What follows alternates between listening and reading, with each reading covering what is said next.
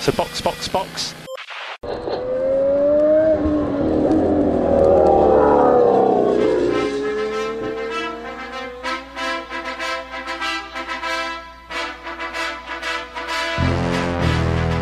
Olá, sejam bem-vindos ao episódio número 40 do Box Box Box, o original. O meu nome é Eric Andriolo e eu estou aqui com Mauro Debias, Hoje eu cheguei cheio de razão. Vamos lá. Carol Cruz Eu vou vencer essa parada. e o Flávio Botelho de volta dos mortos. Rising from the Dead. Tal qual a Ferrari. Brincadeira, a Ferrari ainda não voltou dos mortos, mas a gente espera que volte. Tudo bem, gente? Saudade de estar aqui. Feliz de estar participando dessa pauta um tanto quanto. Tranquila? É uma, é uma pauta definitiva, Saudável, saudável.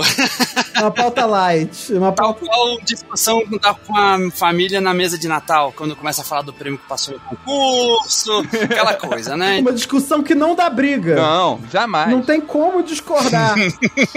A gente vai definir aqui quem é o maior piloto de todos os tempos. O greatest of all times, o GOAT, ou como a gente é brasileiro, o bode. Então é a rinha de bode!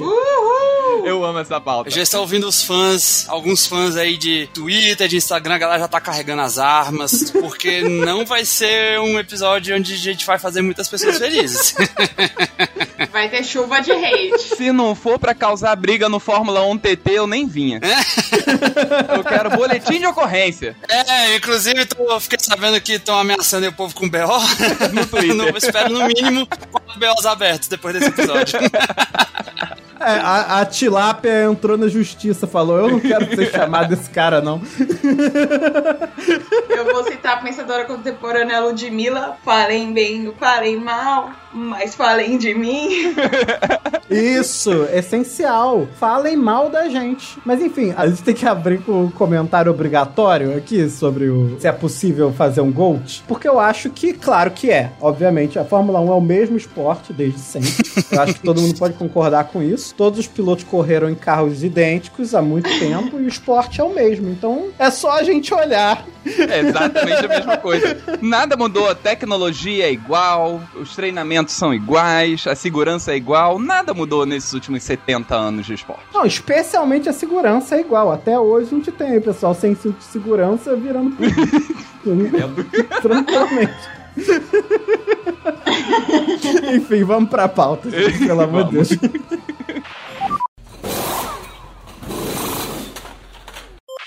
Então, a gente tem que explicar a estrutura do nosso episódio. Vai ser um mata-mata, que foi desenhado aqui pra maximizar o caos por minuto. A gente selecionou alguns pilotos, outros ficaram de fora. Esse vai ser o primeiro motivo de discórdia, quais ficaram de fora. A primeira treta.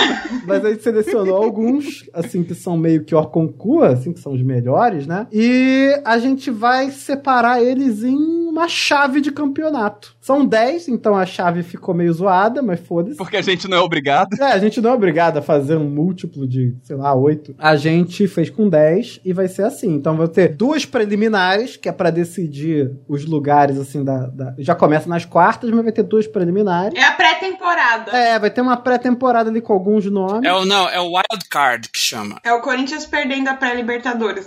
Que fique bem claro que é uma corintiana falando, hein, gente? Pelo amor de Deus. Você percebe pelo sotaque da Carol que ela é corintiana. Inclusive, foi uma das seleções que a gente fez, sabia, Flávio? Ah. A gente tem que ter alguém pra substituir o Flávio que tenha um, um sotaque diferente. É. Aí ele listou assim, Carol, sotaque corintiano. A gente falou, ah, tem É a pessoa que sabe que tá na merda e aceita. Tem que ter o diferencial, né? Porque vira um choque de cultura, né? Aí não pode. indignação. Vira o choque de cultura, exatamente. Então é isso, a gente vai votar, discutir entre nós e vai ter uma votação. Nós estamos em número par, então a gente vai ter que decidir uma forma de fazer o desempate, que eu não sei qual é. É, quem gritar mais vai levar. Não, não. Eu acho que o meu voto vale por dois, porque eu sou a única mulher. Então, é isso. A Carol tem uma acumulação de minoria, então ela, ela ganha dois votos. É, exato. Droga! A gente vai perder pro lugar de fala. Vamos organizar. A gente tem algumas menções honrosas antes. São pessoas que a gente até considerou, mas que não vão entrar. Então, é, Carol, quer fazer as honras e falar o nome de algum deles? Eu vou começar com o Mansell. Ele venceu em 1992, então ele tem um título aí. E, na sequência, ele conseguiu vencer na Indy o campeonato. Ele deu aquela carona pro Senna, que é muito importante na história. Grandes conquistas, dar carona pro Senna. Essa conquista foi maior do que o título mundial dele, no caso. Tá vendo porque ele não entrou? Exato. E ele também protagonizou um momento único, que foi quando ele chegou em segundo lugar atrás do Senna por só 14 décimos. É uma chegada histórica. As conquistas! Também teve a vez que ele empurrou o carro até a linha de chegada e desmaiou com calor. Isso aqui não era pra zoar os pilotos. Mas eu quero dizer uma coisa. Ele era um piloto arrojado e agressivo, e por conta dessas duas características, ficou conhecido pelos Tifose como Leão. E aí veio o Bottas depois e ficou conhecido como Leão de Três. É, ele venceu também cinco corridas numa única temporada em 85. Isso era um recorde na época. Hamilton olhou pra esse e falou: risos. Temos também o Mario Andretti, que é considerado o maior piloto de carros, mas é só pelos americanos, então a gente já pode passar. Ou seja, não importa. É, é, ele não entra porque só. ele não importa. Só eles acham que ele era o piloto do século. Ele ganhou dois Eu prêmios. não dou moral pra estadunidense, porque eles ainda acham que a América é só deles. Os caras não sabem nem identificar o continente, porra. Eles são ruins de geografia, eles gradam tamanho por pé, não sei o que por milha, tá tudo errado. Então, assim, não vale. Estadunidense não tem lugar de falar nesse podcast. A, a equipe deles tem uma bandeira do outro país, caralho. É, realmente, não tem a menor condição, vai. Não tem, nunca terá. Temos também o italiano Alberto Ascari, que venceu dois títulos mundiais, mas veja bem, dois títulos competindo com o Juan Manuel Fangio nos anos de 52 e 53. Ele foi o piloto italiano da Ferrari, né? Ele foi o primeiro campeão italiano na Ferrari e por causa disso tem até uma variante Ascari em Monza lá com o nome dele e tal. Ele foi foda, mas ele não foi foda o bastante pra merecer estar no top 10, então parabéns aí, tchau. Sir Sterling Moss, que é o melhor de todos os tempos que nunca foi campeão. Esse é real o título que todo mundo dá pra ele. Ele foi vice quatro vezes, foi terceiro lugar três anos seguidos. Coitado, cara. É o famoso quase. É, ele protagonizou vários momentos. Ele ganhou corrida do Fangio, ele ganhou corrida do Ascari. Ele era da época de ouro da Mercedes, e a Mercedes sempre teve bons pilotos, né? Ele foi o primeiro cara a correr com um carro pintado com as cores do patrocinador. Então, começando uma longa tradição que nos levaria até a Racing Point. e ele perdeu um campeonato por um ponto. Um ponto. Porque ele ajudou o campeão a religar o carro. Ele parou o carro do lado e falou: Porra, Eu vou fazer uma chupeta aqui na tua bateria. Não, o cara parou na curva. Aí ele falou que se ele deixasse o carro descer de ré, dava pra pegar o embalo, entendeu? Nossa. E aí o cara fez isso e ganhou a corrida. Então acho que ele merece uma menção honrosa. Sterling Moss, também conhecido como Rubinho de Londres. E eu amo que nos anos 50 a Fórmula 1 era a maior várzea. Completamente, Você parava pra completamente. ajudar. E, e tem um conto apócrifo aí, contado pelo próprio Sterling Moss, então a gente não sabe se é verdade ou se é ele tirando onda, que uma vez o policial parou ele na rua e perguntou se ele achava que era o Sterling Moss, que tava acima da velocidade. ok, se isso for verdade, é uma história maravilhosa. É, e ele disse que o policial não acreditou quando ele falou sim. Segundo os meus pais e a minha certidão de nascimento, sou eu.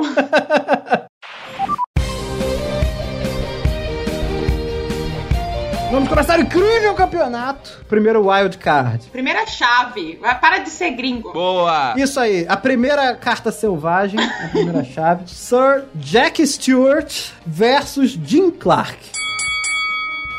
Eu vou defender meu voto no Jim Clark, porque ele ganhou a Indy, 500 milhas e a Fórmula 1 no mesmo ano. Ele é o piloto Lotus, assim como o Hamilton é o piloto Mercedes e o Schumacher é o piloto Ferrari, mas a diferença é que ele só correu pela Lotus. E porque em 1963 ele venceu 7 das 10 corridas, então ele tem aí 70% de aproveitamento e tem 71,47% de voltas lideradas nesse ano. O Jim Clark é considerado muito fodão por pessoas velhas, porque as pessoas novas não sabem quem ele é. Mas ele é tipo o Senna antes do Senna, sacou? Antes da época de ter televisão, ele também morreu muito cedo. E consideram que, tipo, ah, ele poderia ter sido tetra, pentacampeão, sabe? E não foi, ele foi tricampeão e ele era meio, ele era de origem humilde e tal. Não, o Jim Clark, na verdade, teve dois títulos, Ele teve não? dois títulos, 63 e 65. Ah, é, ele teve dois títulos, pois é. Mas as pessoas especulam, lógico, dá pra especular o que você quiser, mas as pessoas especulam que ele poderia ter cinco, seis títulos, porque ele era muito dominante na época dele. E ele era um cara que, assim, falava, ah, por que que você começou a correr? Eu comecei a correr por prazer e tal. Ele começou, tipo, sem pretensões, e aí, de repente,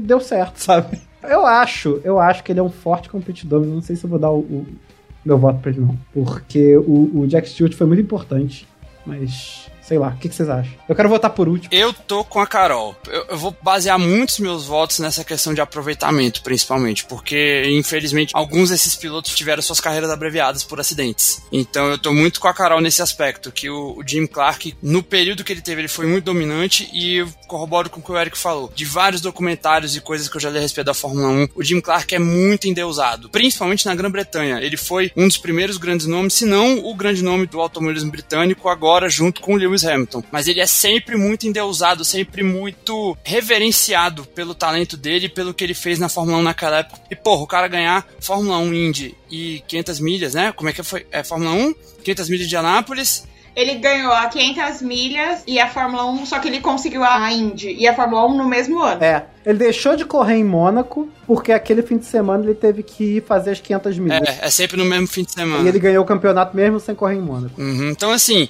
é um cara que provou que ele era bom em várias categorias. A gente vê o Alonso penando pra pilotar num, numa 500 milhas com um carro diferente. E ele foi lá e conseguiu ganhar nessas três categorias. Então, pra mim, é Jim Clark também. É, eu também voto no Jim Clark, porque, primeiro, que esse argumento do aproveitamento também é um que eu valorizo muito, porque você pode fazer grandes números, mas beleza, é mais fácil você fazer grandes números se você ficou na Fórmula 1 20 anos. Agora, se você ficou 5 e conseguiu muitos números bons com esses 5 anos, a gente coloca isso em perspectiva. E o próprio Jim Clark é um caso desse que o Flávio falou de grandes pilotos que tiveram a carreira abreviada. O Jim Clark morreu num acidente em 68 em Hockenheim, que é aquele circuito que era maravilhoso que era um circuito muito rápido que entrava pela Floresta Negra antes do do Herman Tilke chegar lá e destruir aquele grande autódromo. Fazer aquela merda lá. Se tem alguém que a gente odeia nesse podcast é o Herman Tilke, né? A gente odeia muita gente nesse podcast. Eu não sei como que as pessoas ouvem. Então, meu voto pro Jim Clark também, que foi um grande piloto, que teve a carreira encurtada, morreu aos 32 anos, poderia ter feito muito mais na Fórmula 1. Eu queria dar uma esperança pro Jack Stewart, mas eu vou de Jim Clark também, já tinha decidido. Quis votar por último, virou voto vencido. Já que o Jack Stewart tá se despedindo aqui do nosso episódio, eu tenho que dizer que, na opinião dele, o Prost era melhor do que o Senna. Então, olha aí, mais um motivo, Jim Mas Clark. eu vou defender ele por uma coisa. Ele lutou muito pela segurança. Muito do automobilismo mudou por conta dele. Então ele tem essa, essa menção honrosa. Então, palmas para Sir Jack Stewart, que deixa a nossa competição. Isso, palmas. Pegue o seu banquinho e saia.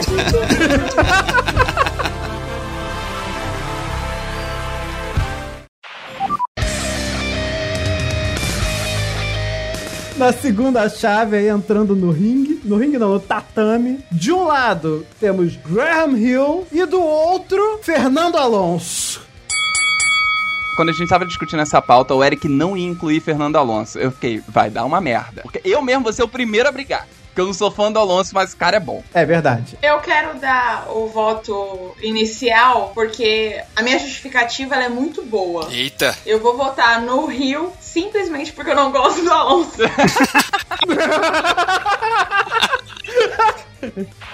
Notinha do editor, galera. Olha, a piada foi muito boa. O Eric riu, o Flávio riu, o Mauro riu e até o Gran riu. Ah, meteu essa mesmo, cara? Não, brincadeira. Eu vou votar no Rio porque ele fez o que o Alonso ainda não conseguiu fazer, que é conquistar a tríplice do automobilismo. Com Mônaco, a 500 milhas de Indianápolis e as 24 horas de Le Mans. Então, se o Alonso não conseguiu fazer o que o Rio fez, o Rio passa. Simples assim. É, bom. é um bom argumento. É difícil argumentar, né? Neste momento terei que discordar de Carol Cruz. Olha a primeira discórdia do podcast. Olha Agora aí. sim, agora o bicho vai pegar. Eu gosto disso. Graham Hill não é melhor do que Fernando Alonso. Me desculpa. Fernando Alonso foi um cara que conseguiu quebrar a hegemonia de cinco anos seguidos da Ferrari com o Schumacher. E pra quem viu, e eu vi recentemente o documentário do Schumacher, mostra o quanto naquela época a Ferrari dominava tudo e mais um pouco, inclusive com. A gente sabe que, né, naquela época existia assim uma, um favorecimento, assim, tava tudo muito bem com a Ferrari ganhando, e eu sou um torcedor ferrarista, eu sei disso. Pra chegar um cara numa equipe que não tinha tanta tradição, com um chefe de equipe arrojado, que inclusive levou o Schumacher pros primeiros dois títulos dele, o Alonso demonstrou. Não, veja bem, arrojado você foi muito bondoso, hein, Flávio? pra falar do seu xará italiano. Porque eu tô- não tô querendo chamar o, o Briatore do- da, da palavra que ele merece ser chamado, mas deixa isso pra depois. Picareta? Trapaceiro? Arrombado? Qual adjetivo podemos escolher? Nós temos uma série de ferramentas aqui que nós podemos usar, mas eu gosto de picareta. Se você pegar os dados, os recordes de cada um deles, vamos pegar aqui agora os do Graham Hill. Ele correu 176 vezes na Fórmula 1, ele ganhou 14 corridas só. E o Alonso tem 32 vitórias. Mas ele correu 300, cara. Ele omitiu esse detalhe. Eu acho que o Alonso fez mais, principalmente por conta daquela época de ter ganhado de um dos melhores de todos os tempos. Porque a gente vai entrar depois nesse assunto um pouquinho mais pra frente. Eu vou colocar meu voto, então, junto com o Flávio, eu voto no Fernando Alonso por um motivo seguinte. O mérito de dar uma porrada na boca da Ferrari. Não, e daquela Ferrari, daquela Ferrari do Ainda Giantotti. Aquela Ferrari, aquela, aquela Ferrari. Resumindo o voto do Eric, eu não gosto do Alonso, mas eu gosto menos ainda da Ferrari. E ainda mais aquela Ferrari daquele Schumacher. Então você vai me desculpar. Foi a Ferrari que fez o Brasil chorar no Dia das Mães. Nossa, sim! O Alonso veio falando espanhol, que é quase português.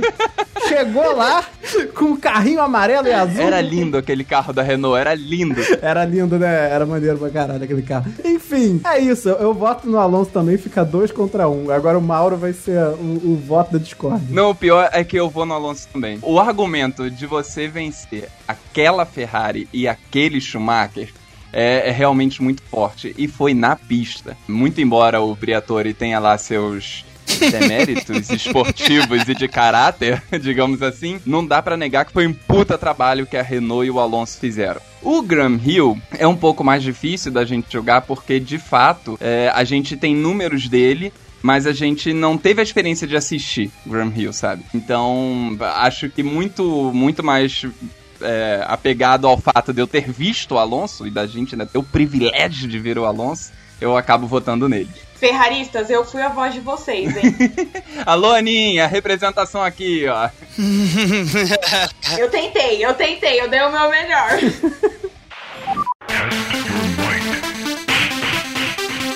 O Alonso vencendo o Rio, ele passa pra duelar agora no ringue contra Nick Lauda.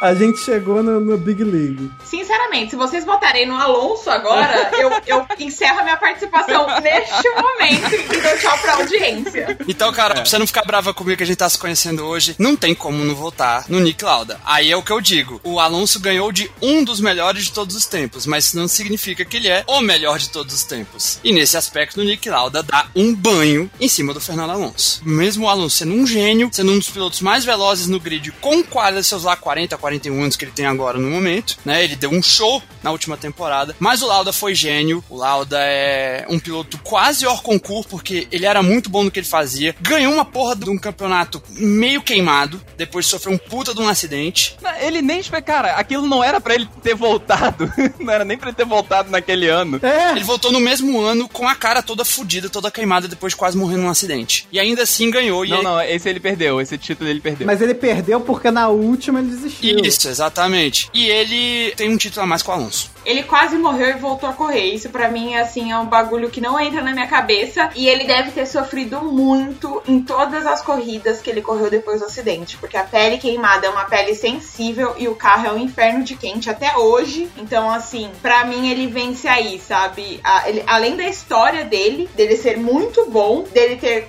entre aspas, comprado a vaga dele no início, mas ter conquistado a galgada dele, né? E a ida pra Ferrari e tudo mais. Ele conquistou no braço e na força do ódio. Tem piloto hoje em dia que compra equipe pra correr, né? Que que dirá você comprar uma vaga? Não, mas ele comprou uma, uma vaga pra ele e mesmo assim ele fez merecer. ele foi um. Exato. Ele se provou, né? Caro ouvinte, se você ainda não viu Rush na hora da emoção, por favor, assista esse filme. Nossa, assista. É maravilhoso. Além disso, eu não quero gastar toda a minha munição em favor do Lauda agora. Eu quero gastar pro, pro caos que vai vir a seguir. Porque quem ganhar É, essa. nossa, aí é, vem caos real. Quem ganhar essa vai ganhar o da próxima chave que é sinistra. Então, vamos deixar assim. Eu acho que o Lauda ganha por esses motivos que vocês falaram. Três campeonatos, correu todo queimado. E além disso, ele se aposentou, voltou e ganhou mais um campeonato. Você volta com os relatores. Porra, ele ganhou em duas eras diferentes, nos anos 70 e nos anos 80. Não, eu gostei que o Flávio, quando foi Rio e Alonso, ele não aceitou o fato do Rio ter conquistado uma coisa que o Alonso não conquistou. Aí quando foi Alonso e Lauda, ele falou assim: ah, mas o Lauda tem três. Ih, olha aí, esfregou na cara, esfregou na cara.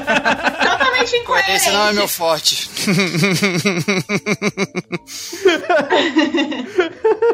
E vamos de próxima chave. Calma que eu não votei, que isso?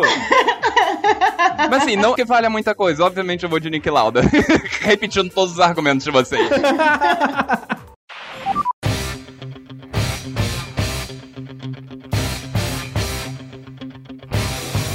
Então vamos de próxima chave, que é a chave sinistrona. É, temos de um lado do ringue Ayrton Senna e do outro lado do ringue temos Alain Prost. Ah, moleque. Final antecipado! Rufem os tambores.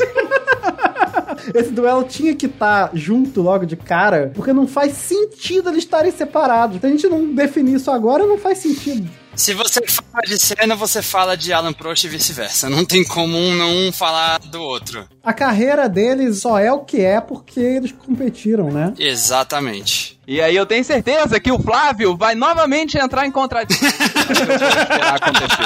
fui convidado pra esse podcast, foi pra causar. Se fosse pra ficar de boa, nem, nem, nem era chamado pra participar dessa porra. É o jogo da discórdia do Vox Vox Vox. Todo mundo sabe que qual é o voto do Flávio. Vai lá, Flávio, você começa. Já que é pra eu começar, eu vou começar.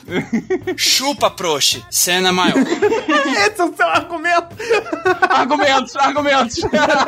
Um argumento, mama aqui. Gloob, gloob.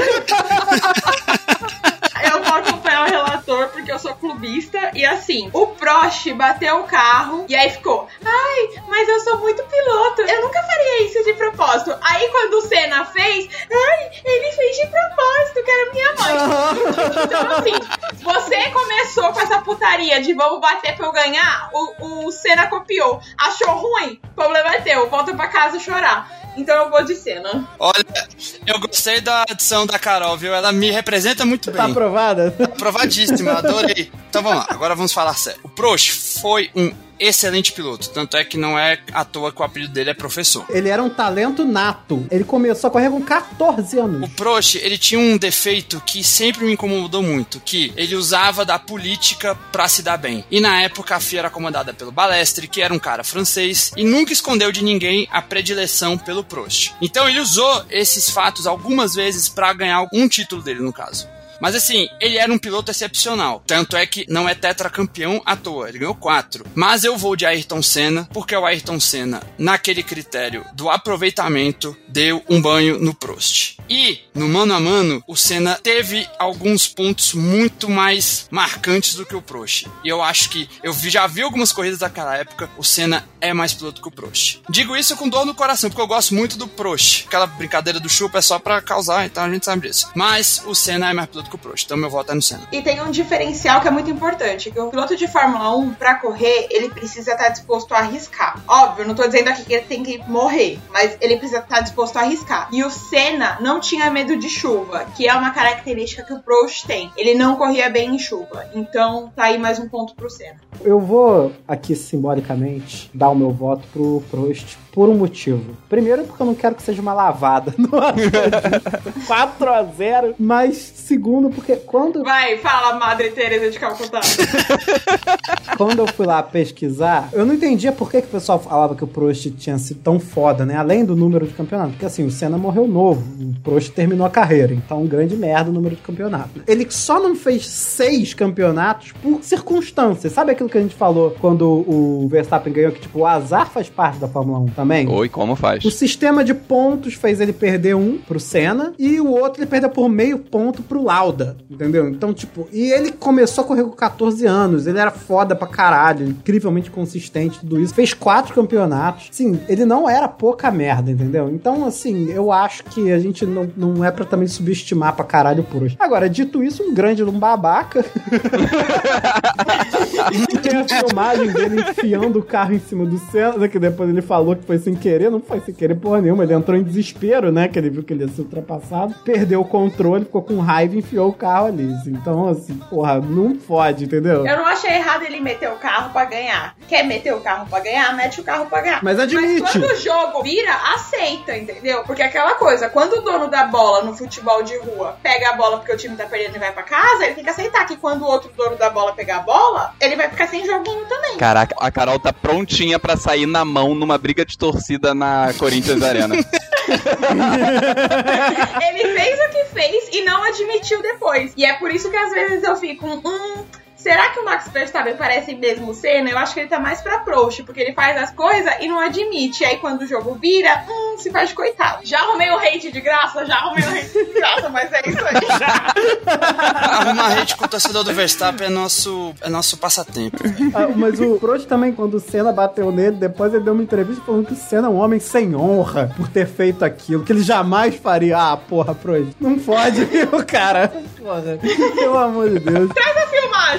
Enfim, Mauro, você, não declarou o voto ainda. Pois é, bom, meu voto é no Senna, não tem nem como dizer outra coisa. Mas em questão de aproveitamento, ele não fica muito longe do Prost, não, viu? É, não, não é essa lavada tão grande, não. Não. A grande lavada, na verdade, é em pole position, né? Que o Senna foi rei disso e demorou muito tempo até ele ser batido. Mas eu fico com o Senna porque, bom, nessa época, vamos lá, eu era criança quando eu assistia, então de fato a minha lembrança é muito mais afetiva do que qualquer outra coisa. Mas o Senna era muito piloto, ele era muito competente, ele tinha uma visão é, sobre o carro e, e sobre a corrida que é, é muito, muito além da maioria dos pilotos. É. Os grandes pilotos, eles são extremamente talentosos e eles conseguem identificar coisas que outros pilotos não conseguem. Mas o Senna, ele. Isso tem narrado na, na biografia dele, que ele conseguiu identificar que o motor iria quebrar durante um treino e a telemetria não identificou. Ele parou o carro no box e falou: Esse motor vai quebrar. E aí, quando os caras desmontaram o motor, eles viram que o motor de fato estava com uma quebra e que era questão de tempo. É, eu li isso na biografia do Ernesto Rodrigues, Ayrton Herói Revelado, que é maravilhosa. Ah, essa biografia é muito É legal. maravilhosa, recomendo demais a leitura. Fica aí meu voto no Ayrton Senna. Com isso, vence Ayrton Senna de novo.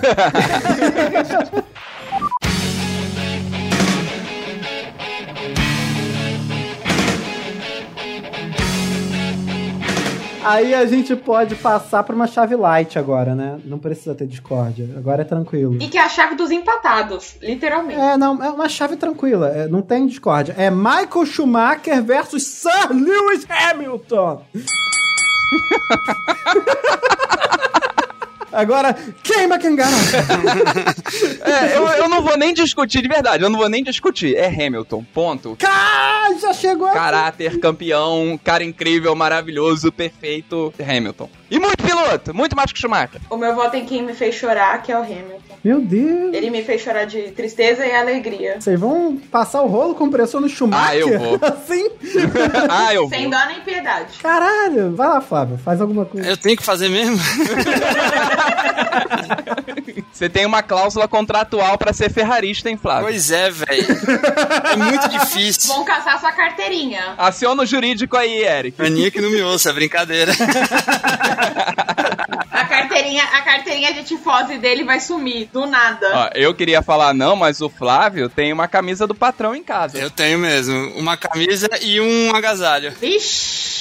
Olha aí, olha É aí. foda, velho, porque, tipo, eu vi recentemente o documentário do Schumacher. São carreiras muito parecidas no aspecto de hegemonia. O Schumacher chega na Fórmula 1, ganha dois títulos. O Hamilton chega na Fórmula 1, ganha um título no segundo ano dele, né? O Schumacher acho que ganha no, também no segundo ano dele, né? Foi, ele entrou em 94. Ele entrou em 91, Schumacher. Em 91, amigo? 91. Ele ficou em 14. É, verdade, foi em 91, tá certo. É, mas em 92 ele já foi terceiro colocado. Ninguém teve a campanha de, do primeiro ano tão boa quanto o Hamilton. É, não, o Hamilton foi absurdo. E o Hamilton foi campeão no seu segundo ano. O Schumacher foi campeão no seu quinto ano, mas assim, o Hamilton já entrou numa equipe que era muito boa, que era a McLaren. O Schumacher foi ter um carro minimamente decente na Benetton, que foi uma puta de uma surpresa, né? Ninguém esperava que um carro de uma empresa de roupa fosse ser um carro tão bom. E aí vem as hegemonias. As hegemonias dos cinco títulos seguidos do Schumacher e dos cinco títulos do Hamilton. Porque ele ganhou um, Rosberg ganhou um e depois ganhou os outros cinco. É, não, não, foram dois do Hamilton, 14 e 15, aí um do Rosberg, 16, e de 17 a 20 foi Hamilton, 4. Então foi 1, 2 e 4. Isso. Então foram quatro. É. Eu vou botar nos números, tem que ser frio, tem que ser coerente em alguns aspectos, em outros eu vou ser. Cara, não tem como. Tem que ser Hamilton, velho. Tem que ser Hamilton. Pelos recordes, por ter mais de 100 vitórias, por ele ter quebrado o recorde de vitória do Schumacher, que era um recorde praticamente impossível de ser alcançado. E o, o Schumacher, depois que o Alonso ganhou em 2006, 2007, ele nunca mais conseguiu chegar próximo de disputar um título. A gente viu no ano passado o Hamilton. O Hamilton perdeu um título pro Rosberg e ganhou outros quatro. Perdeu um título pro Verstappen no ano passado. A gente não sabe como esses carros vão estar, porque vai ter muita coisa esse ano em 2022 para acontecer. Mas a gente tem uma certeza que o Hamilton vai disputar para ser campeão novamente. O Schumacher não conseguiu fazer isso depois que ele perdeu o título em 2006 pro Alonso. Então, por esses argumentos, eu vou de Hamilton, mas assim, é muito difícil, velho. É, é a disputa mais difícil de todos esses brackets, é essa. Mas eu vou de Hamilton. Flávio, parabéns, porque você me deu a confiança de conseguir votar no Hamilton. o argumento que tava me barrando é o seguinte: o Hamilton entrou numa equipe dominante, que é dominante, meio que com ou sem o Hamilton ela estaria lá. Fato. O Schumacher fez uma equipe dominante. Foi um projeto do Schumacher. E isso é importante, porque assim, eu separei aqui para o pessoal consultar estudos malucos. Porque vira e mexe tem um doido que faz um estudo comprovando que alguém é o maior de todos os tempos, sabe? E aí o grande desafio é separar o piloto do carro, que é impossível. Porque o, o carro às vezes é bom por causa do piloto. E no caso do Schumacher, o carro era total bom por causa do Schumacher, entendeu? Não tem nem discussão essa porra. Não dá para separar a dominância da Ferrari e a dominância do Schumacher naquele momento. Então isso tava me fazendo votar no Schumacher. Mas os argumentos do Flávio me dão a confiança de poder votar no Hamilton sem, sem muito viés. Agora, deixa eu só fazer um comentáriozinho. De, se, se me permite uma parte. Não lhe dou a Tu não lhe dou a parte. Não lhe dou a parte. Mas o Hamilton, de fato, tem grandes números, ainda melhores que os do Schumacher. E além de ser um grande piloto, é, eu vejo também o Hamilton como um cara com o plus do caráter, do ativismo. Que, porra, isso é maneiro, sabe? Eu gosto, isso é muito legal, isso é uma representatividade muito, muito legal. Então, o Hamilton, pra mim, ele tá no, no Olimpo por causa disso. Agora, um último comentário, ô Eric, porque você trouxe um, um, gancho bom do Schumacher ter construído aquela Ferrari. Junto, claro, com Ross Brown, Jean Todt e tal. Aquela equipe era maravilhosa, era genial. Ele puxou a galera toda da Benetton, falou, vem cá. Acabou com a Benetton, fez uma Ferrari foda. Aquela equipe era de fato uma máquina, mas se a gente lembrar bem, o Schumacher voltou para Fórmula 1 em 2010 para pilotar pela Mercedes. Ah, para construir a Mercedes. Exatamente. Então ele correu pela Mercedes em 10, 11 e 12 e o Hamilton foi campeão pela Mercedes em 14. Hum, caralho. Então o Schumacher não construiu uma equipe dominante, ele construiu duas equipes dominantes. Olha, eu acho que eu vou ter que votar no Schumacher, gente. Fica a informação aí. Que merda. Porra. É, o Schumacher tinha esse talento. Ah, você tem razão, eu acho que. Eu não acredito que eu vou votar no Schumacher. não, não posso, não. Isso aqui não é um lugar justo. Vou votar no Hamilton. Vai tomar no cu. Se você tiver um problema comigo, me chama ali na internet, a gente marca um lugar e a gente se enche de porrada. Can you hear me now? No, I can't hear you. But your answers though. Ó, pessoal, antes da gente gravar esse episódio, a gente ofereceu aos nossos apoiadores a chance de dar um pitaco por áudio ou texto nessa briga aqui. Então, o Leco Ferreira enviou pra gente o seguinte: Boa tarde, meus amigos. Falar sobre o maior de todos os tempos é muito complicado, pois algo que conta muito são as circunstâncias da época. Olhando por esse escopo, eu ponho como maior o alemão Michael Schumacher. Não somente pelo número de títulos, mas por ter sido sempre bastante relevante quando havia mais competidores em condições próximas de briga. Mesmo quando não tinha o melhor carro, quando não foi campeão, esteve pelo menos na briga. Schumacher dividiu o grid com Damon Hill, Jacques Villeneuve, Hakkinen, Coulthard, Raikkonen e Alonso. É isso aí. Valeu, Leco. Obrigado pela sua opinião. E essa aqui é a opinião da Carol Polita, nossa assinante, que mandou o áudiozinho dela pra gente. Vamos ouvir a Carol. O melhor piloto de todos os tempos é Michael Schumacher. Com um pouquinho de clubismo, pode ser, mas o cara que sete vezes campeão mundial ressuscitou uma Ferrari falida de vitórias e trouxe de novo a alegria dos tifosos de ter um título. Além de tudo, fez pilotagens brilhantes e inesquecíveis. Michael Schumacher. E quem quiser também é, dar opiniões aqui em áudio, ter sua mensagem lida, quer ser ouvido no nosso podcast, considere se tornar um assinante. Dá uma olhada lá nos nossos planos. Valeu! Yeah, box box, if you can hear me.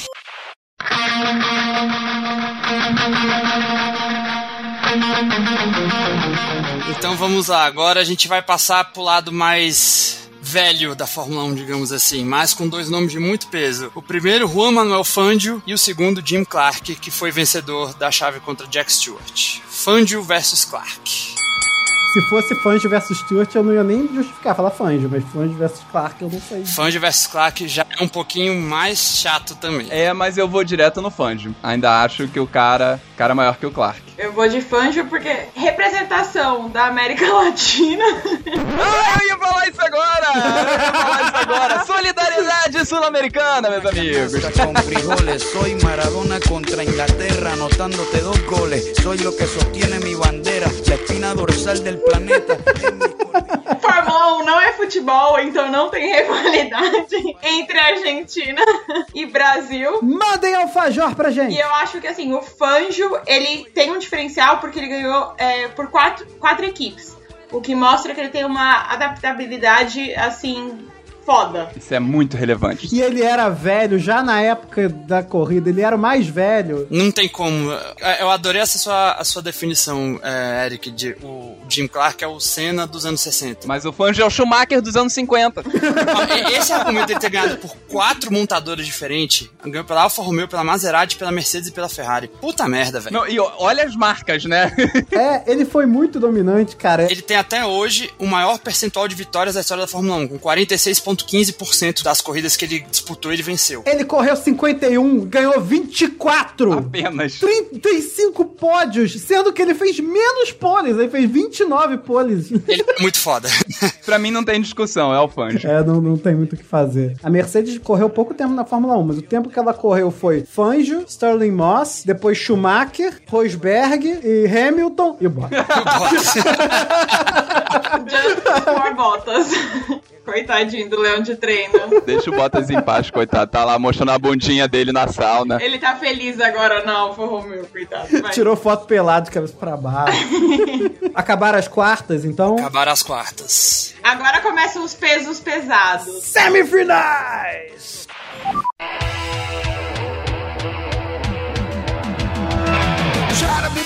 Deste lado, ele ficou queimado, ele ficou fudido, mas ele voltou! Nick Lauda!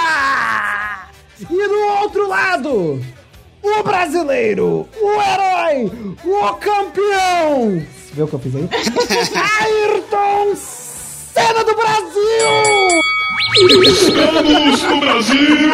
Mas vamos lá. Ayrton Senna versus Nick Lauda é complexo. É bem complexo. Essa pega. Vocês vão me desculpar, mas eu acho que essa ninguém sabe como vai acabar. Eu não sei nem quem eu vou votar. Isso aqui não é Congresso Nacional pra você se abster, Eric. Nós queremos comprometimento. Eu vou de cena pelo único motivo do clubismo.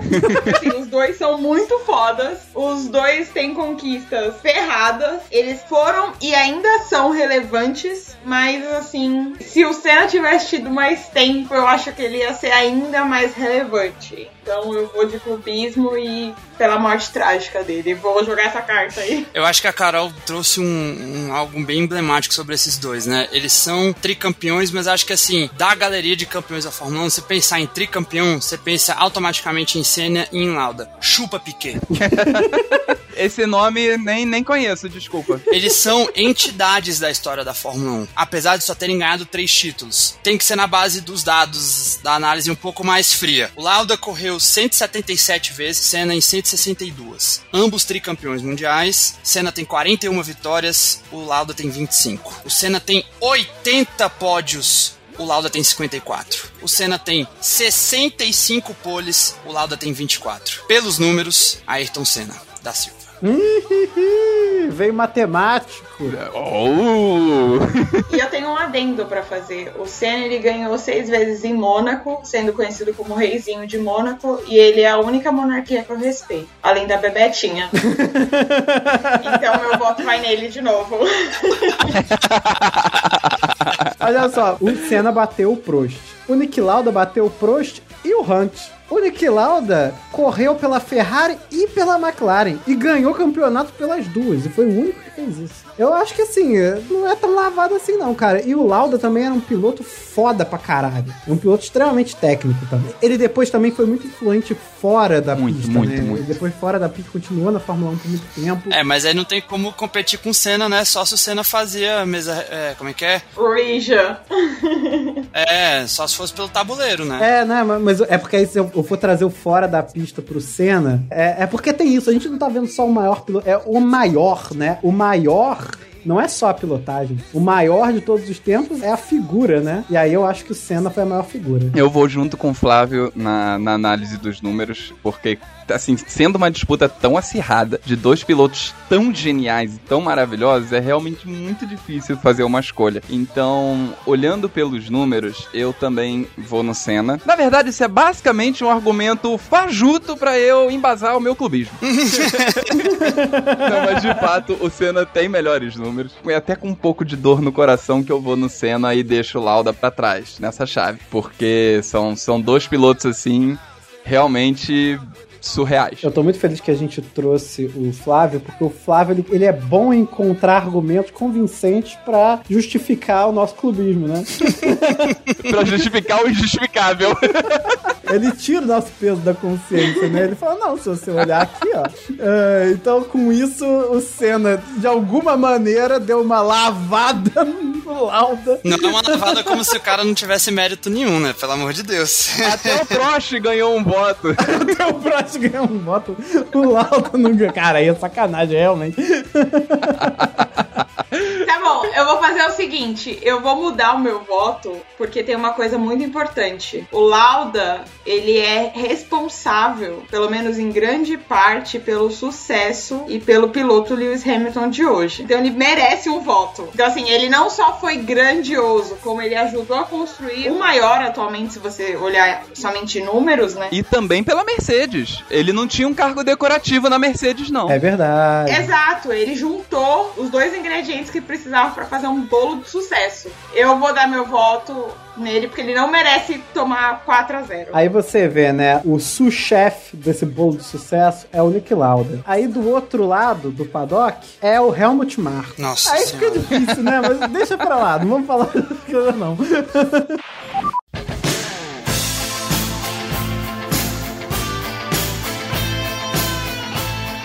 Agora a gente vai chorar. Porque de um lado está Juan Manuel Fangio e do outro está Sir Lewis Hamilton.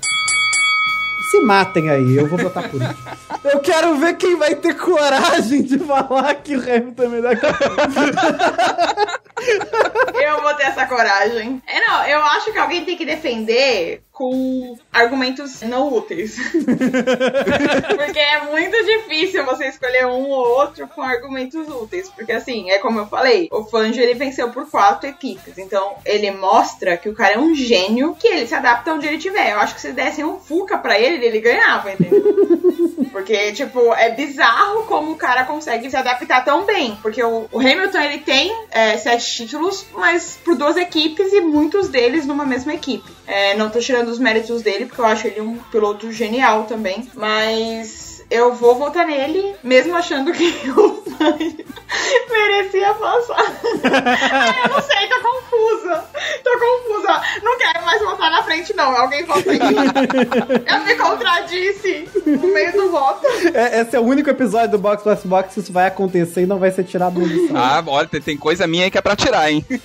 Tá bom, Mauro, espera aí. Mas o, o João Manuel, vamos lá. João Manuel. Todos os números proporcionais dele são melhores que os do Hamilton. Até os de pódio, de pole, mas eu não consigo votar no Fangio diante do Hamilton. Porra. Tá, e detalhe, o Fangio venceu cinco de oito temporadas que ele participou na Fórmula 1. Então, é, são, são números muito absurdos proporcionalmente, mas eu vou votar no Hamilton porque o Hamilton é um trator. Os números dele são avassaladores no absoluto. O cara é o recordista de tudo. Falta só ele ter o oitavo título. Sabe? Não, não falta praticamente mais nada pra ele. Então, não tem condições de eu comparar o cara que tem 103 vitórias com o cara que tem 24 e colocar o de 24 na frente. Apesar dos cinco títulos e do talento indiscutível. É Hamilton na cabeça. Eu vou fazer o seguinte, eu vou votar no Hamilton pura e simplesmente porque eu vi o cara ultrapassar 25 carros no mesmo fim de semana e na minha frente. Essa vai ser minha justificativa. Toda uma carreira resumida a uma corrida. Exato. Cara, mas olha só, o Fanjo, ele correu 50 corridas, é realmente bem menos e tal, ganhou 24. Eu entendo você tá falando dos números absolutos, só que assim, pensa o seguinte, pensa de outro jeito. O Fanjo sobreviveu a 51 corridas. Tem isso. Nos anos 50. Ganhando! Ele sobreviveu correndo rápido naquele carro que o desafio não era fazer a curva, era não derrapar demais. O carro do Fangio era aquela baratinha. Era isso mesmo, era exatamente isso. E ele de algum jeito ganhava a porra toda com essa merda, cara. Então. ai, Vota, Eric. Quero te ouvir. eu não consigo, porque eu, eu entendo o que você tá falando. Que as pessoas diminuem por causa da proporção, né? Elas diminuem a conquista do que que é você ganhar 100 corridas, por mais que você tenha tido mais chance. E nem foi tanto mais assim. O Hamilton correu, sei lá, 288 vezes e ganhou 103, entendeu? É menos a porcentagem do que o Fangio. Eu acho que é esse argumento, Eric, que pra mim define que o Hamilton é melhor que o Fangio. O mais difícil não é você fazer uma vez ou algumas vezes, é fazer isso repetidas vezes durante muito tempo. A década quase inteira foi dele. Você fazer o que o Hamilton faz desde 2007, já são 15 anos sendo dominante, porque, como a gente falou, ele tem a melhor temporada de estreia de um calouro na Fórmula 1. É foda, mas eu vou de Hamilton também. E não vou falar mais nada. Eu vou ser o votinho de consolação. O prêmio de participação, depois de tantos títulos, Fangio, vem aqui. Você leva aqui esse moeda de chocolate, aqui esse prêmio de participação. Leva esse alfajor da turma da Mônica. Muito melhor! O Alfajor da Turma da Música, você vai gostar, vai gostar da Argentina.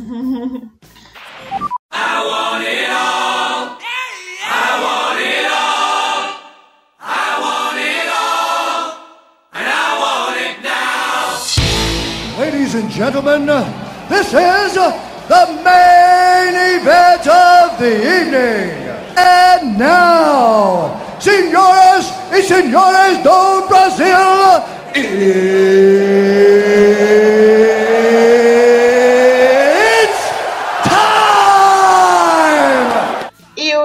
embate final dos bodes dos bodes é um embate entre criador e criatura. De um lado a gente tem o Sir, o atual sete vezes campeão, que não conseguiu o oitavo porque passou a mão. Até rimei. Sir Lewis Hamilton. E do outro lado a gente tem o nosso herói, o nosso chameguinho, o nosso queridinho, Senna, Ayrton Senna da Silva. da Silva, eu acho ótimo. Todo mundo pensa que é do Brasil, né? Mas é da Silva. Que é mais do Brasil que isso. Real. Eu quero que vocês votem, porque se eu puder eu vou me abster. Não pode se abster. Ah, eu quero muito que empate a gente tem que jogar uma moeda, sabe? A gente vai decidir no soco. Cinco minutos cada um.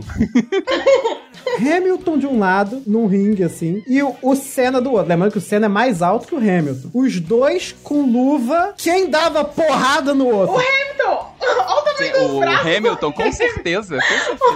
O Senna era só o capô do Fusca, magrão.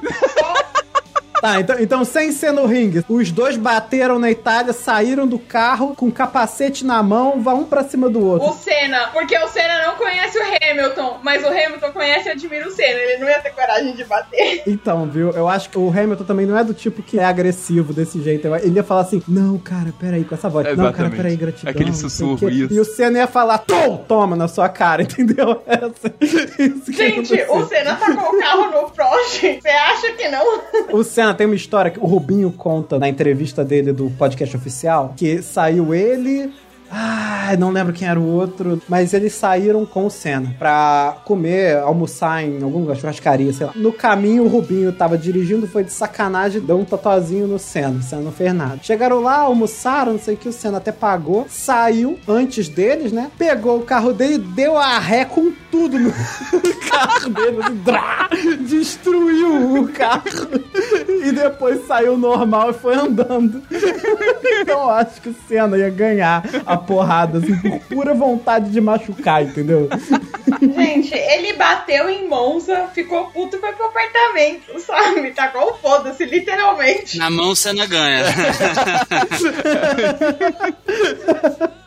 Agora na pilotagem, quero ver. Eu, eu vou de Hamilton, porque números indiscutíveis, uma pilotagem absurda, um talento fora do normal, como o Flávio trouxe aí na última argumentação dele, o foco de fazer repetidamente aquilo que ele faz e ter tantas vitórias, sabe? Ter um- resultados tão absurdos por tanto tempo. O Senna poderia ter chegado nesses números também. É muito possível que ele chegasse, mas teve a carreira encurtada por aquele maldito acidente. Já teve um voto pro Hamilton, agora eu vou ser incoerente com o meu próprio argumento anterior. Brincadeira. Você já tinha anunciado que não era coerente, então. Eu vim aqui pra causar, eu já tô avisando desde o começo do episódio. Não, assim, eu já fiz essa brincadeira comigo mesmo, às vezes, algumas vezes em mesa de bar com amigos que gostam de Fórmula 1 também.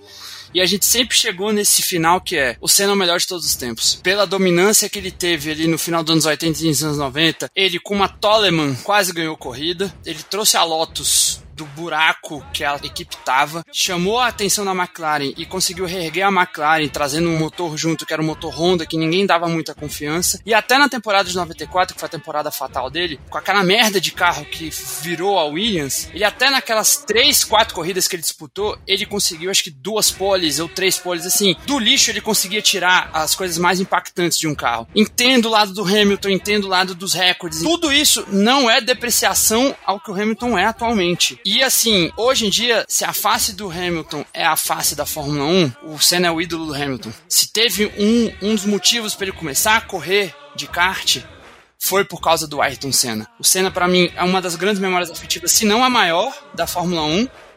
Cresci e comecei a entender o que era a Fórmula 1 quando o Senna estava competindo. Eu lembro do acidente do Senna em 94. Já li a biografia do Senna, já vi o documentário sobre o Schumacher. A gente testemunha a história do Hamilton, que para mim são os três maiores de todos os tempos são esses. Num aspecto que é muito difícil, como a gente deu agora o voto do Hamilton no lugar do Fangio. É muito difícil a gente dar voto para uma coisa que a gente não teve contato com ela. Apesar do impacto que o cara teve naquela época e tem até hoje em dia. Tanto é que o Fangio é lembrado há 70 anos, não é à toa. Da mesma maneira que o Hamilton vai ser lembrado daqui a 150 anos. Mas para esse momento, para nossa geração e pro que virou a Fórmula 1 hoje em dia, o Senna tem muita mão nisso, nas coisas que ele fez. Por esse aspecto, meu voto vai por Senna, como o melhor de todos os tempos. Eu vou dizer uma coisa, o meu voto, por incrível que pareça, ele vai pro Senna por um motivo. Os dois, esquecendo o número, porque eu acho que é injusto falar de números considerando que o Senna teve a sua carreira interrompida por um acidente. Os dois foram e são grandes pilotos dentro das pistas e foram e são grandes pessoas fora delas. O Senna tem um, um valor inestimável pro Brasil e o Hamilton tem esse mesmo caminho de atuar fora das pistas pelas minorias, por aquilo que ele acredita. E agora ele tem os projetos dele. Então, assim, os dois se parecem muito, tanto dentro das pistas quanto fora das pistas. Então, é difícil. Não tem como você colocar uma vantagem dessas. Só que eu penso que o Hamilton vai ser lembrado nos próximos anos, obviamente, mas ele vai ser lembrado justamente por isso, porque ele bateu recordes. Os recordes do Senna, quase todos já foram batidos, mas ele continua sendo a referência para os novos pilotos, ele continua sendo o nome que falam e repetem o tempo todo. E eu lembro que na, naquela premiação da FIA do final do ano, o Kian, o menino tem 12 anos, ele ganhou no kart, ele citou o Senna como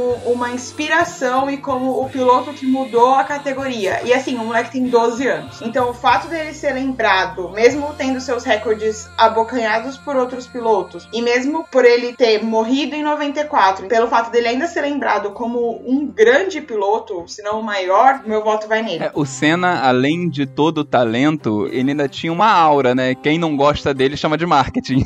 Mas ele tinha essa, essa aura de herói, sabe? Ele tinha essa imagem de herói. E isso, de fato, é uma coisa que nunca foi apagada, é pelo contrário, foi intensificada com a morte precoce dele. Agora, deixa eu só trazer uma curiosidade aqui. O Eric falou que se o Senna tivesse continuado, provavelmente ele teria tirado o título do Schumacher, né? É, aqui, eu tô olhando aqui as estatísticas da Williams. É, a Williams foi campeã de construtores em 94, em 96 e em 97. E 96 e 97, ela foi campeã também de pilotos com o Jacques Villeneuve. E no ano de 94, é o Schumacher que, que foi campeão daquele ano. Então a gente observa aqui que o ano de 94 começou difícil para Williams, mas não estava perdido não. Então mesmo Senna sofrendo em 94, talvez tivesse sido campeão daquele ano sim. Quando eu falei que o Jim Clark é o Senna dos anos 60, é o mesmo cálculo o pessoal faz com ele, porque depois a Lotus ia ganhar mais uns quatro anos consecutivos, assim, ser foda, e o pessoal fala, lógico que ele ia ganhar. Mesma coisa, tipo, o Senna poderia ter ganho, sei lá, mais três ou quatro títulos. Então a gente comparar título é muito difícil, porque o Senna não terminou a carreira. E nem o Hamilton, né? Agora pensando bem. Antes de você votar, Eric, eu tenho um argumento importante que não pode ser deixado de lado. A inspiração pro Hamilton correr foi o Senna. Sem Senna, quiçá não teríamos Hamilton. Então, assim, tal como Lauda juntou Lewis e Mercedes, o Senna, além de ter sido um piloto foda, com a sua garra e o seu amor pelo país, que é um amor que foi passado pro Lewis, porque o Lewis ama e respeita muito o Brasil, ele deu esse pontapé para fazer o Lewis correr atrás dos sonhos dele, porque o universo todo conspirava contra. Então, assim, isso precisa ser muito bem pesado. Cara, eu tenho dois problemas. Eu não consigo aceitar facilmente o Fanjo nem o Hamilton. Porque eu acho muita coincidência assim, porra, os primeiros anos de Fórmula 1 foram o que teve o maior de todos os tempos. E desde então nunca, entendeu? Eu acho meio zoado. E o Hamilton também é um pouco assim. Será que a gente não tá botando ele como melhor de todos os tempos? Porque é o que a gente tá vendo agora? Sacou? É, eu tenho uma opinião que assim, o maior de todos os tempos é o Senna. O melhor de todos os tempos é o Lewis porque ele é detentor dos recordes. Bom, e como GOAT significa greatest, então meu voto vai para Ayrton Senna.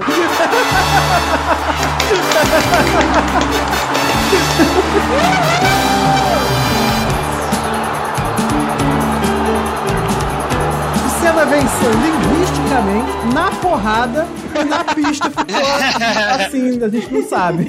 Eu tenho discordâncias, eu vou xingar todos vocês no Twitter, porque isso é inaceitável. Lewis, você pode segurar 50 mil bandeiras do Brasil e fazer todo mundo chorar. Porra, eu chorei muito. Eu também, eu fiquei toda arrepiada. Mas você não vai tirar o espaço do Senna nos nossos corações. E a gente esqueceu de colocar uma coisa. Ele fez a gente chorar literalmente de tristeza em 2008. É verdade. Então, assim, o, o Senna só fez chorar de alegria. e de tristeza quando ele morreu. Deixa Em bem defesa claro. ao Hamilton, o que ele fez esse ano depois que ele ganhou Interlagos foi. Foi absurdo, né? Aquilo foi absurdo. Se não fosse o Jean-Marie Mazzi, Jean-Marie Mazzi, se não fosse por ele, o título seria do Hamilton. Chamar Em Interlagos, o Senna incorporou no Hamilton. Juntou, assim, dois pilotos no corpo só. Então nós temos que parabenizar aqui, parabéns, Ayrton Senna, como se você precisasse. Palmas para Ayrton Senna. Agora você tem mais um título pra sua coleção, Ayrton Senna. É, agora você tem o que vale. Exato. O bode Bode do Box Box Box. do box box box. E se você discorda da gente, tá errado. Porque todo mundo viu aqui, aqui teve transparência no julgamento. E argumentos muito coerentes. Coerência é o sobrenome desse episódio. So box, box, box. Bom, antes de mais nada, nós temos que agradecer todos aqueles que participam do nosso financiamento coletivo, que são os apoiadores do Box Box Box. Palmas para os apoiadores. Palmas pra eles, porque graças a eles a gente continua fazendo essa bagaça e descobrindo coisas importantes como quem é o bode da Fórmula 1. Então, para todos aqueles que participaram da modalidade Smooth Operator, que são 5 reais, obrigado de coração. E para os demais, que têm os outros planos, a gente agradece pessoalmente ao Alex Romero Ferreira, o Leonardo Fernandes, a Thaís Souza Costa, a Jéssica Cristina Médici, o Jaime Ferreira de Oliveira e a Carol Polita. E participe dos nossos planos de financiamento. Nós temos quatro planos. Um é o Smooth Operator, que é esse, que é por apenas, apenas 5 reais, dinheiro de pinga. É, você ajuda a gente já pra cacete e ganha um obrigado. É um corotinho. No atual governo, é menos que um dinheiro de pinga, viu? E aí você ganha um obrigado de coração. É, a partir do próximo plano, que é o de 10 reais, o Radio Check, você ganha um obrigado e você começa a competir. Concorrer, concorrer. Você começa a concorrer uma participação aqui, que vão ser duas no ano. O próximo plano é o Cenário 7, que é de 25 reais. Nesse plano você já pode votar em pautas. No Master Plan você já pode enviar áudio pra gente todo episódio falando alguma coisa. 30 segundos no Box Box Box. Perfeito. É 50 reais pra isso, mas tá barato. Avalie a gente no Spotify com 5 estrelas. E fala com a gente lá nas redes. É arroba cashboxboxbox no Twitter e no Instagram. E manda e-mail pra gente também no podcastboxboxbox arroba gmail.com, que também é o nosso Pix. Então é isso. Olha, grande programa hoje, hein? Pouco polêmico e completamente certo. Então, até a próxima. Louco é a pessoa que achar que esse resultado não é o certo. Louco. Bom, desculpa, eu acho que o resultado tá errado. Ah, vai tomar no cu. Vocês estão todos equivocados. Como que faz pra derrubar o Mauro? Derrubei aqui, derrubei. Mentira. Tchau, gente. Box, box, box. Box, box, box. Box, box, box, galera. Foi um prazer participar com vocês. Até uma próxima. Tchau. Good fun. We will have good fun from now on. Fight, uh, maybe we fight uh, outside the car. I think it's, it's gonna get more and more excited, the championship. Is it possible to be equal at the championship? No. Shit. Can only be one winner.